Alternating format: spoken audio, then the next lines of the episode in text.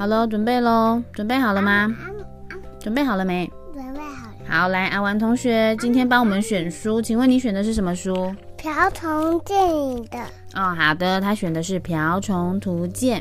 今天呢，这本《瓢虫图鉴》呢是来自于诚心出版社《台湾自然图鉴》第二十四集哦。那我们先来认识一下作者，作者是林义祥，还有余国月。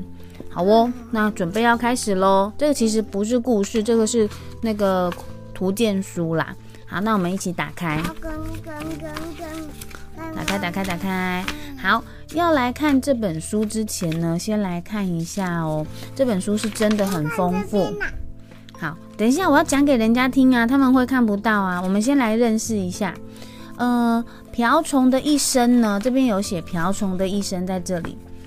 瓢虫是完全变态昆虫，幼虫期的时候的形态跟成虫是完全不一样的哦。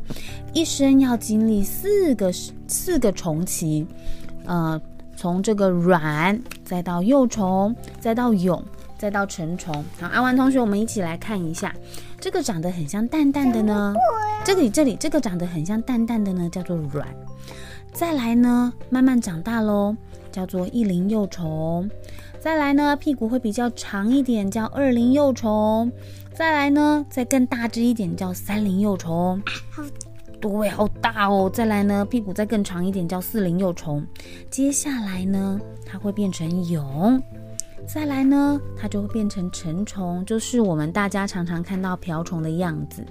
那呢，瓢虫呢，它这个一生经过四个的虫期呢，在对对对，瓢虫瓢虫在幼虫时期跟成虫时期呢，会经历的比较久一点点。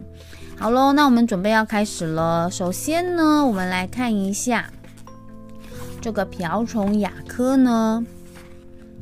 其中的一个叫龟纹瓢虫哦，我们来看龟纹瓢虫哦。你看，龟纹瓢虫的形态特征，头是白色或是黄白色。讲讲完讲完看什么？你先你先看它，头顶是黑色，然后呢，前胸背板白色或黄白色。啊，然后这是这是什么？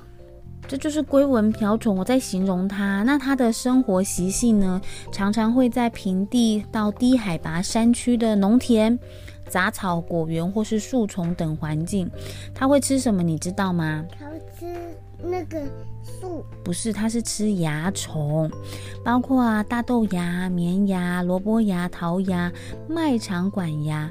它的幼虫时期发育的很快，夏季卵期只要二到四天哦。幼虫期七到八天，然后它的蛹是二到四天。只要它变成一只瓢虫的时候呢，它有趋光性，就是看到光会跑过去。那它分布的地方呢，在台湾，呃，然后中国大陆、日本、俄罗斯、韩国、越南、不丹、印度都有。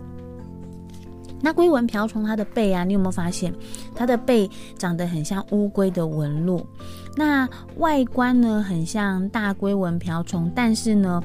它的身体不到那个大龟纹瓢虫的一半哦，它活动力很快哦，所以呢，常常会看到龟纹瓢虫企图跟不同的瓢虫呢，他们会交配。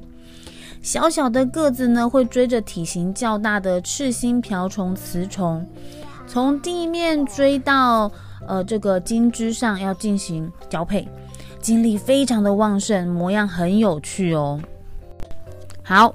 然后我对瓢虫其实也不是很了解，我们先来看一下，它这边有讲哦，这个是瓢虫的卵，有看到吗？有。好。蛋蛋。对，瓢虫的卵哦，小时候的瓢虫要从蛋蛋里面跑出来。那常见的瓢虫，它的卵呢？有什么？我你先听我讲，这个卵呢会成堆的铺露在。你先听我讲，等一下会变出来。好。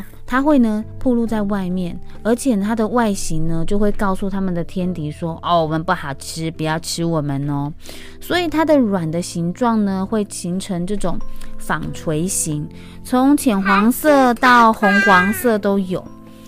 呃，所以呢，卵通常到二到七天就可以孵化，而且卵块的大小跟瓢虫的食性和习性会有相关。那接下来是幼虫，幼虫是第一个虫态，生活期大概是十天到三个星期。那通常在幼虫的这个呃这一个期间呢，会有四个体型哦。第一个呢是身体会很像纺锤形，行动活跃。再来呢，请坐下。再来呢，就再更大一些嘛。接下来呢，身体会比较扁一点点，扁体扁软型。再来呢，可能会变成是身体柔软的形状，这个是幼虫的形状哦。接下来呢是蛹的形状，蛹是瓢虫的第三个形态。你说第三？第三。那它们化蛹的过程其实很短，有时候只需要几秒钟就可以完成，一般情况下很难观察到。而且有时候呢，这个前蛹期的虫呢，会把身体给挺直起来，呃，赶走像蚂蚁那一类的小小昆虫。接下来呢，呃，就会变成，对于我看到，接下来就会变成羽化。脱胎换骨的瓢虫呢，会保有原本的食性。幼虫时期如果是捕食蚜虫，那成虫就一样会捕食蚜虫；如果幼虫时期是吃植物的话，那成虫的时候就一样会吃植物哦。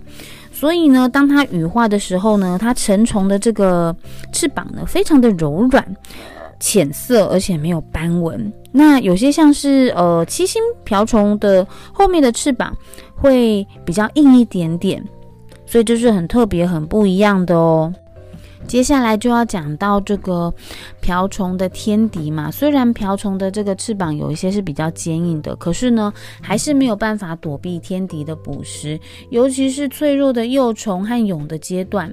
因此呢，有些瓢虫的幼虫，它的蛹呢会有明显的刺刺的，或是有警戒的颜色。对于这些天敌的，呃，要吃它们会有防御的作用。那有些呢，多数的瓢虫啦，也会拟态蚂蚁来保护自身的安全。所以说呢，在自然界里面，蚜虫跟蚂蚁是好朋友哦。因为蚜虫、介壳虫会吸食植物的汁液，由于它们可以分泌一些甜味的营养，当做礼物送给蚂蚁，因此蚂蚁把蚜虫当做乳牛。而不允许其他人攻击蚜虫。那经过进化之后呢？瓢虫也有瓢虫啦，也有许多对付蚂蚁的办法。例如呢，蜜蜡丝这个技能，它可以伪，它可以使幼虫伪装成这个捕食目标的样子，让蚂蚁无从分辨，很神奇哦。所以呢，这个就是他们保护自己的方式哦。好啦，那因为这本书里面呢，全书包含了。一百六十四种台湾的这种会看到的瓢虫，那如果我一次要讲完的话，实在是太多太多啦。那呃，建议各位大朋友小朋友呢，可以呢去把这本书给收藏起来，然后呃也给对就是有。对瓢虫有兴趣的朋友，大小朋友们呢，就是这本书的小小导读，给大家参考一下。好啦，那呢，今天呢，这个就是来自于诚心出版社。台湾自然图鉴系列的瓢虫图鉴，好啦，那今天就先说到这边啦。那如果喜欢这本书，还没还没这本书的介绍的话，你可以多听几次。那希望大家都可以收藏带回家。那我们手伸出来打勾勾，约定下一次再听好听的故事。一二三，一起说拜拜哦！一二三，不是，拜拜。再一次，一二三，拜拜。